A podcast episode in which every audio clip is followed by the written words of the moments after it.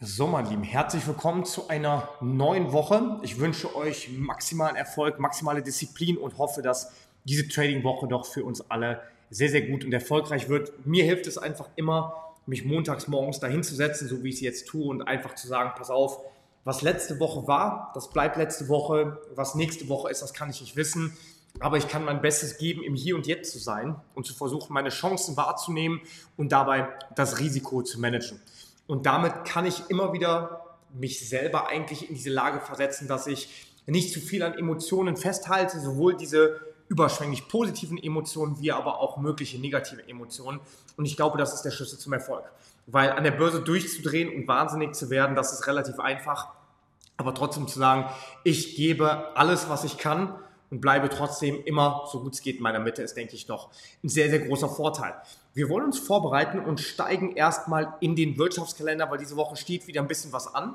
Und auch da bedeutet das nicht, dass ich bestimmte Trades nicht mache oder aufgrund der News bestimmte Trades mache, weil es ist einfach nicht möglich, wirklich mit einem statistischen Ansatz, also mir nicht bekannt und vor allem auch mir nicht möglich, da irgendwie einen statistischen Ansatz reinzubringen, wie du News handelst weil die meisten Informationen stecken sowieso im Markt.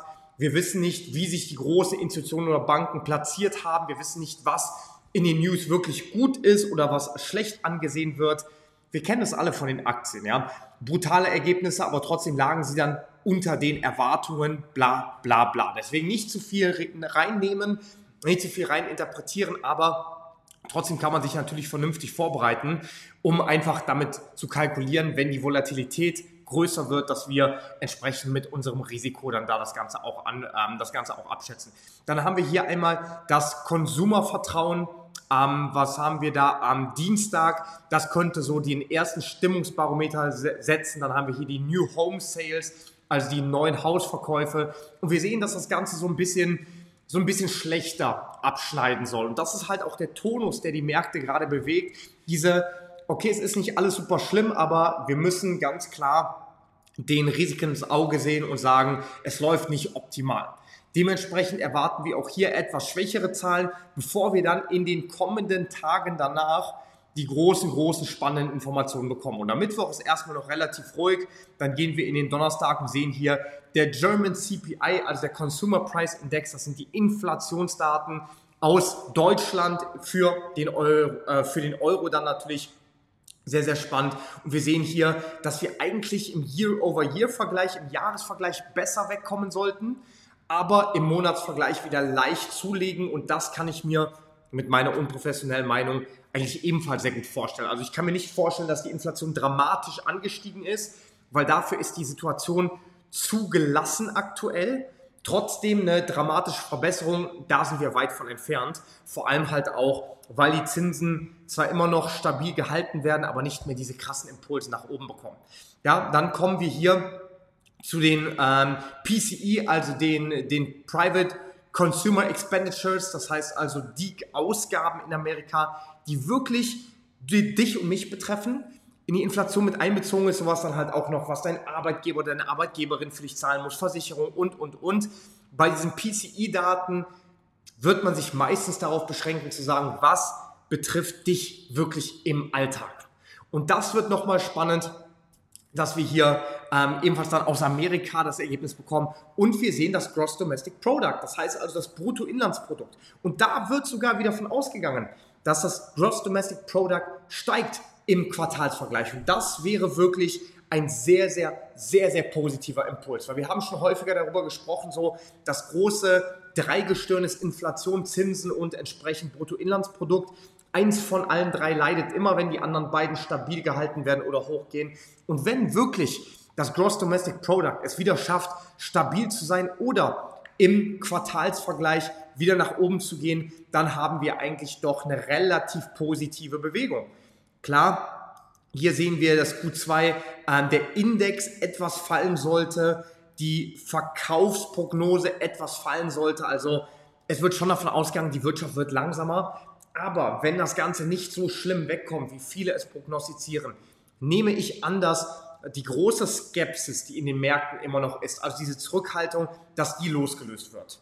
Wenn wir aber sehen, ja, das Bruttoinlandsprodukt, das verfehlt die Prognosen und kommt deutlich schlechter weg, dann kann ich mir wirklich vorstellen, dass wir vielleicht einen kurzen Stabilisierungsmoment haben, aber dann der Abverkauf in den nächsten Wochen folgen soll. Hier dann auch noch die Arbeitslosenquote, ähm, beziehungsweise nicht die Arbeitslosenquote, sondern die Erstanträge für Arbeitslosigkeit, die folgen dann auch noch. Dann kommt hier von Fed Chairman Powell die, die Rede am Donnerstag und am Freitag was haben wir hier am Freitag? Haben wir die CPI aus Europa. Und das ist natürlich ebenfalls spannend für den Euro. Ich kann mir sehr gut vorstellen, dass wir tatsächlich irgendwo in dem Bereich sind, was auch erwartet wird, weil eigentlich so diese ganz große, dieser ganz große Schock, der ist wahrscheinlich erstmal hinter uns. Trotzdem, wir müssen schauen, was wir von den Märkten bekommen und nicht, was wir sehen wollen.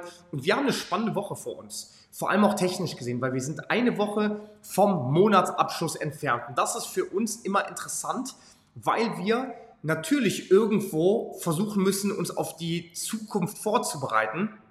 Entsprechend sollten wir halt da auch schauen, dass diese Woche, die jetzt quasi vollbracht wird, die wird im großen Bild auf Monatsbasis dann den Kerzenschluss liefern, sodass es nächste Woche oder entsprechend nächsten Monat wieder etwas logisch erscheint.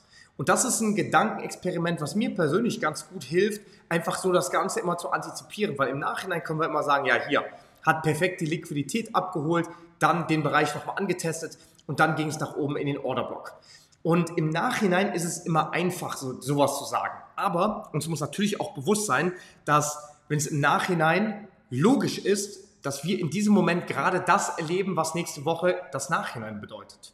Und mit dieser Gedankenstruktur versuche ich mir relativ häufig dann das Ganze einfach ein bisschen besser zu visualisieren und zu sagen, wo könnten wir eben auf Monatsbasis schließen, was dann im Endeffekt bedeuten könnte, ach ja, passt in den Kontext, also passt ins Bild. Ich hoffe, dass dieser Gedankengang nachvollziehbar ist. Dann haben wir hier im DAX auf Monatsbasis einen möglichen Schlusskurs, der sich um die 15.500 Punkte drehen könnte. Das heißt, hier wäre natürlich spannend, die Liquidität unter den Tief zu holen.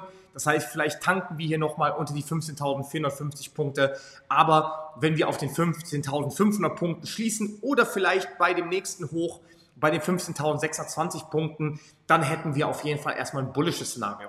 Weil das würde bedeuten, Liquidität unter den Tiefs getankt, schließen auf den vorherigen Tiefs oder oberhalb der vorherigen Tiefs und das kann dann durchaus noch etwas Positivität in die Märkte bringen. Also die Woche wird spannend. Ich kann mir sehr gut vorstellen, dass wir da irgendwo schließen.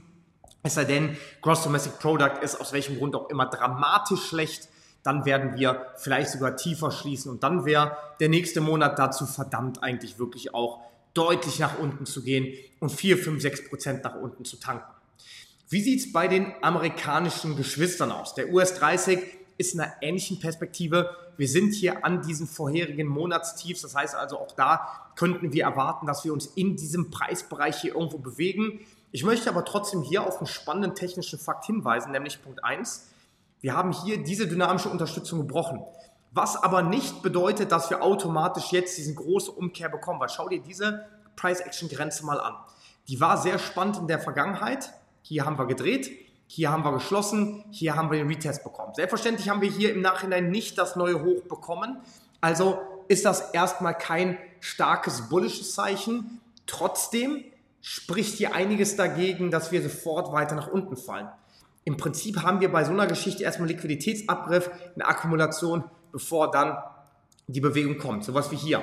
Ja, von daher würde ich auch hier vermuten, dass wir entweder sogar nochmal um die 200, 300 Punkte nach oben wandern diese Woche. Und das könnten die News entsprechend dann mitbringen, dass sie doch nicht so schlecht ausfallen wie erwartet. Müssen wir aber sehen. Aber so können wir sehen, dass die, die, diese Woche definitiv spannend ist, weil diese Woche leitet den Monatsende ein. Also dementsprechend durchaus, durchaus spannend. Für heute jetzt unter dem Tief hier gelandet. Wir sehen, wir müssen einen Preisbereich nach oben brechen. Das ist dieser hier da hat die Kerze auch letztendlich Rejection heute Morgen schon bekommen. Wir müssen durchbrechen. Ansonsten sind diese positiven Impulse im Markt erstmal unwahrscheinlich. S&P 500 sieht sehr ähnlich aus, hat diesen Bereich nach unten verlassen. Ein positiver Dow Jones Industrial, ein positiver DAX könnte zumindest zum Gap Close führen, bevor wir dann die nächste Bewegung bekommen. Aber wie gesagt, so diesen starken Abverkauf, den würde ich noch erstmal nicht erwarten, ehrlich gesagt. Die Nasdaq ebenfalls im gleichen Bild, auch hier ähnlich wie der DXY, nur der Hang Seng Industrial, der ist, also China ist aktuell einfach sehr, sehr schwierig unterwegs. Und da kann man natürlich sagen, ja, China sowieso gefährlich. Klar, ähm, hat wahrscheinlich ein größeres Risikopotenzial aufgrund dessen, weil einfach die Politik da ein bisschen mehr in die Wirtschaft eingreift und von heute auf morgen was beschließen kann. Ich glaube aber vor allem dieser große Abverkauf dient eher dessen, dass das ganze Geld aus dem Westen gerade abfließt. Also der Westen nimmt sein Geld aus dem Osten zurück, weil sich die Fronten verhärten und weil dieser Kalte Krieg immer und immer stärker wird. Die zehnjährigen Zinsanleihen, die starten halt schon wieder sehr, sehr stark heute Morgen rein. Und wir sehen, wir sind da wirklich auf einem Langzeithoch. Das letzte Mal, als wir hier waren, November 2007. Und das ist schon wirklich eine gesamte Menge. Und das ist wirklich schon verrückt, wie lange wir hier unterwegs sind. Dementsprechend auch hier ein bisschen aufpassen. Wir haben trotzdem auch das Potenzial auf Monatsbasis nochmal hier in den Bereich zurückzukommen bei den 4,35 Prozent. Und dann wären wir wieder im genauen Bilde, dass wir hier diese Umverteilung bekommen.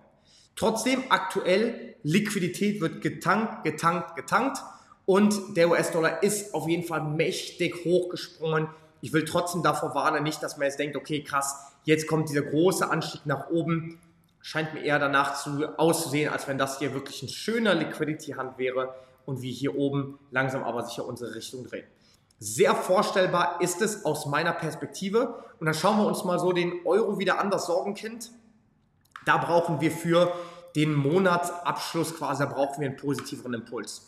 Also hier muss in dieser Woche noch was passieren, damit der Euro irgendwie seine Erholung irgendwie halt auch einleiten kann. Weil ansonsten sehen wir, wir sind jetzt hier zwei, drei Monate, fallen wir am Spieß. Volumen geht langsam raus. Das spricht für eine kleine Stabilisierung. Wir haben unter dem Tief hier die Liquidität abgegriffen, aber ganz klare Sache, diese Woche muss es, muss Rambazamba kommen. Diese Woche muss Power reinkommen und am besten mit Volumen, damit wir sehen, da ist Kaufinteresse, weil ansonsten, wenn der Euro da runterbricht, dann würde ich halt auch sagen, dann sind wir wieder in so einem krassen Abwärtsimpuls, den wir eigentlich schon lange nicht mehr hatten. Ne? Also wenn wir uns das mal überlegen, wie viel wir jetzt hier schon nach unten getankt sind, Preisspanne von hier nach hier, da sind wir um fast, also 5,7 Prozent gefallen innerhalb von 70 Tagen. Nee, ja, jetzt 80 Tage, 77 Tagen quasi. Elf Wochen. Puh, innerhalb von elf Wochen haben wir über 5%, fast 6% verloren. Jetzt ist die Frage, wann haben wir das das letzte Mal gemacht? Ne, also wenn wir das hier mal ansehen, ansetzen, hier war es der Fall und da sind wir ja, März 2022. Ja, also schwierig ist es, schwierig ist es. Ich würde den Euro noch nicht abschreiben, noch nicht ganz abschreiben, weil ich mir vorstellen kann, dass wir vielleicht dieses Tief hier jetzt gebildet haben und mit diesem Spring dann vielleicht auch klassisch nach dieser Wike-Off-Verteilung nach oben durchbrechen. Aber da muss was kommen. Definitiv. Wenn das jetzt so bleibt, wenn da keine Stärke reinkommt, dann Prost Mahlzeit und dann sollte das definitiv wahrscheinlich auch einfach ein Abwärtsimpuls sein, der weiter gehandelt wird. Aber ich würde aufpassen, wir brauchen den Bruch über die 1066. Falls wir den Intraday irgendwie hinbekommen sollten oder innerhalb der nächsten ein, zwei Tage, dann sieht das Ganze bullisch aus, weil dann haben wir mit jedem Mal, wo der Markt die Umverteilung gezeigt hat, kein neues Tief gebildet und dann würden wir vielleicht sogar langsam aber sicher nach oben donnern. Aber wie gesagt, da würde ich beim Euro auf jeden Fall erstmal noch ein bisschen die Handbremse anlassen. Was aber spannend ist, ja, da hatten wir letzte Woche, hatten wir ganz gut getroffen, da hatten wir über den australischen Dollar, US-Dollar gesprochen. Der scheint sich ein bisschen zu stabilisieren, hat hier diese dynamische Unterstützung unter sich, hat bisher sehr, sehr schön gehalten und naja, wir haben hier trotzdem auch immer noch, auch wenn das hier gerade so eine Akkumulation ist, das Potenzial aufwärts zu gehen. Also der, der, der DXY, der Dollar Basket, der scheint mir nicht bullish durch zu sein. Obwohl wir hier im Großen und Ganzen auch den Abwärtstrend haben. Ne? Aber wir sehen halt, die Tiefs wurden verteidigt. Es braucht halt jetzt diese Woche. Es braucht den Bullenimpuls in der Woche, um wirklich nach oben zu kommen. Und jetzt schauen wir mal in die JPYs. Und der JPY, der ist schwach ohne Ende. Und deswegen würde ich hier sogar nochmal abwarten, ob wir vielleicht hier unten bei den 109 955 im Cut JPY Intraday Retest bekommen, weil das könnte dann tatsächlich für den Breakout nach oben dienen oder zumindest vielleicht mit einer größeren Erholung, vielleicht nochmal hier auf diese dynamische Trendlinie. Aber ich würde eine Sache nicht machen, den JPY irgendwie long zu nehmen und den Cut JPY oder sowas zu shorten. Ja, auch den CRF JPY nicht. Das, da würde ich den Teufel tun. Wenn wir hier im CRF JPY wieder auf die 1,63,7, wenn wir da wieder drauf ansteuern, dann kriegen wir wahrscheinlich hier eine schöne Erholung und dann war das eine astreine Bärenfalle und das Ding zieht nach oben. Und der JPY-Index, der sieht nicht gut aus der kämpft die ganze Zeit, aber der sieht echt nach dem nächsten Tief wieder aus. Deswegen, du kannst dir das sehr gerne mal etwas genauer hier auch betrachten. Falls wir sehen, hier haben wir unsere dynamische Unterstützung und wenn wir die nach unten brechen, dann spricht alles wieder für ein neues Tief. Ja, es ist ein lupenreiner Abwärtstrend, der wahrscheinlich auch gefüttert ist von sehr, sehr viel Sentiment kontra indikativem Sentiment. Viele Leute kaufen wahrscheinlich in den JPY oder verschorten die JPY-Märkte in der Hoffnung, irgendwann muss das Ding doch mal nach unten gehen. Aber schau dir das mal an. Ja, also die letzten Monate, die sind brutal. Die sind brutal und das sieht nicht danach aus, als wenn der JPY jetzt irgendwie gewinnen würde. Also hier Wochenbasis, schau es dir an, das sieht nach einem massiven Breakout aus. Höhere Tiefs, Liquiditätsabgriff hier auf Wochenbasis, Monatsbasis und den Tiefs mit Retest. Das sieht nach einem massiven Ab, ähm, Aufwärtstrend aus. Und deswegen, ich will nur einen Hinweis geben, weil ich oft genug diese Leier durch hatte. Lasst euch nicht squeezen. Ja, shortet da nicht rein und wenn ihr die Chance wahrnehmen wollt, nicht zu aggressiv und nicht ohne Stop-Loss. Gold, wir haben darüber gesprochen, auf Wochenbasis, Tagesbasis, hier ist gerade konsolidiert an dieser dynamischen Widerstandslinie. Kriegen wir morgen den Bruch nach oben? Heute glaube ich nicht, heute zu wenig Action. Morgen den Bruch nach oben, massives Potenzial, würde den Euro, würde den GBP mit nach oben ziehen und dann Potenzial wieder Richtung 1089 bzw. 2000 US-Dollar pro Fein unten zu gehen. Krass, da ist auf jeden Fall Potenzial, wird aber die dynamische Trendlinie weiter berücksichtigt dann müssen wir ganz klar davon ausgehen, wenn wir hier runterfallen, dann kriegen wir das neue Tief. Und dann sind wir unter den 1880 Dollar pro Feinunze. Springen wir mal in den Bitcoin. Und der Bitcoin, ja, nach wie vor, das hier ein schöner Liquiditätsgriff bzw. Orderblock kam hier rein, Volumen kam rein, hat den Markt nach unten gedrückt. Wir sind jetzt mitten hier in der Zone. Ich sehe hier aktuell eigentlich erstmal wenig Aufwärtspotenzial. Wir lagen relativ gut, indem wir eingeschätzt haben, ja, von hier wird der Markt nicht direkt runterfallen, aber es macht halt einfach Sinn, in dieses Liquiditätsfeld da unten zu gehen. Macht Sinn, da halt zu tanken. Und dementsprechend würde ich abwarten, hier jetzt nicht wild reinschorten. Ich kann mir vorstellen, dass wir nochmal auf die 27k gehen, bevor wir nach unten fallen. Aber wir sehen halt auch hier die letzte Woche, irgendwie kommen wir halt nach dem Impuls wieder nicht weg.